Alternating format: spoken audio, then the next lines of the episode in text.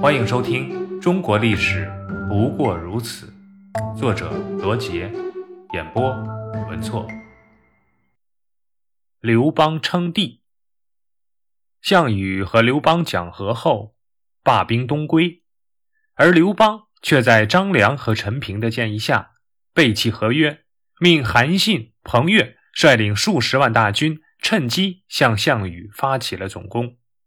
于公元前二百零二年十二月，将项羽的军队包围在垓下（今安徽灵璧南）。汉军几十万人马在韩信的指挥下，昼夜不停地攻打。项羽军兵少，连续作战，死伤惨重，加上粮道被断，军中无粮，士气低落，战斗力下降。眼看包围圈越来越小，项羽只好坚守不出。寻找突围的机会。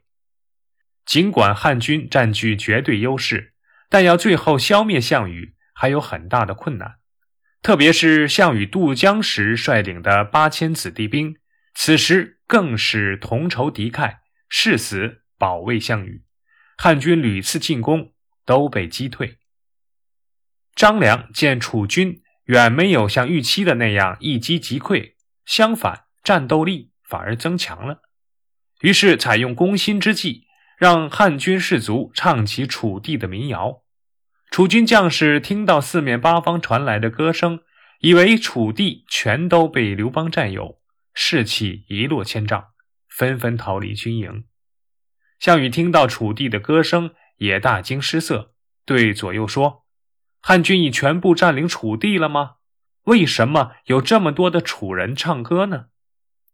项羽认为大势已去。率领身边的八百多名亲兵杀出重围，向东南方逃去，逃到东城（今安徽涂县西北）。项羽身边仅剩下二十八名士兵，他看着尾随而来的汉军，感叹地说道：“我从起兵到现在已经八年，亲身作战七十余场，所向披靡，战无不胜，从未败过，才成为天下的霸主。但是今天。”却被围困在此地，这是上天要亡我。既然现在是必死无疑，那么就速战速决，突出重围，砍倒汉军旗帜。于是，项羽将二十八名骑士分成四队，命令他们各杀一个汉军大将，然后一齐冲击，到东山的三个山峰下汇合。这时，汉军见项羽只有二十几个人。早已蜂拥而至，把项羽围得水泄不通。项羽冲进汉军之中，横劈竖砍，率领二十多名子弟兵突出重围，继续向东南逃去。当到达乌江的西岸时，恰好乌江亭长划着一条船等在了岸边，他恳求项羽返回江东。项羽断然谢绝了亭长的好意。面对潮水般涌来的汉军追兵。项羽命令剩下的士兵全部下马，然后手持宝剑与汉军拼杀。这时的项羽是抱着必死的决心拼杀的，因而格外的勇猛。汉军死了好几百人，也没能抓住项羽。最后，项羽站在乌江边挥剑自刎。那一年，项羽年仅三十岁。今日，我虽死。却还是西楚霸王。项羽死后，楚汉战争以汉军的胜利宣告结束。公元前二百零二年，刘邦正式称帝，建立了汉朝。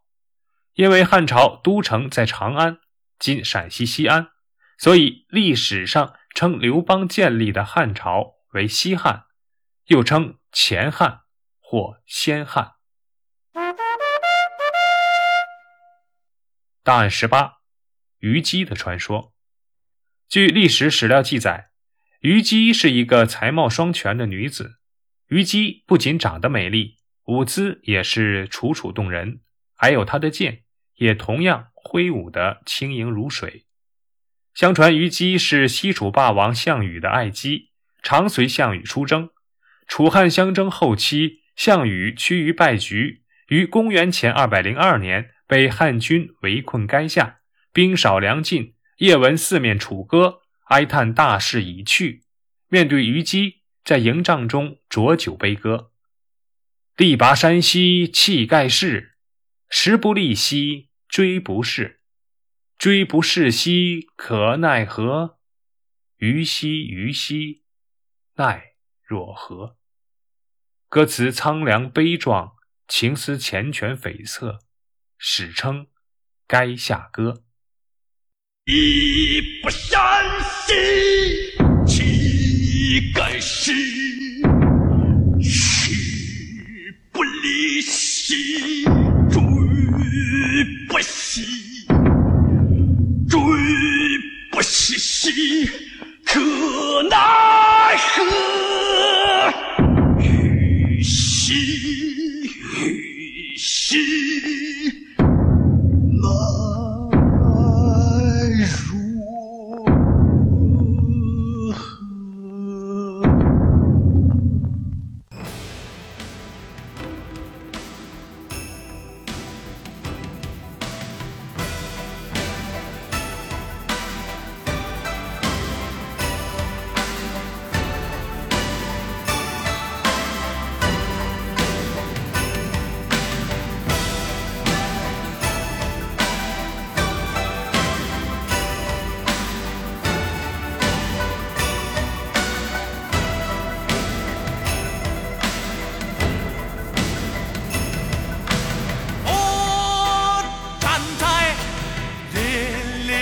中，恨不能荡尽绵绵心痛。望苍天，四方云动，剑在手，问天下谁是英雄？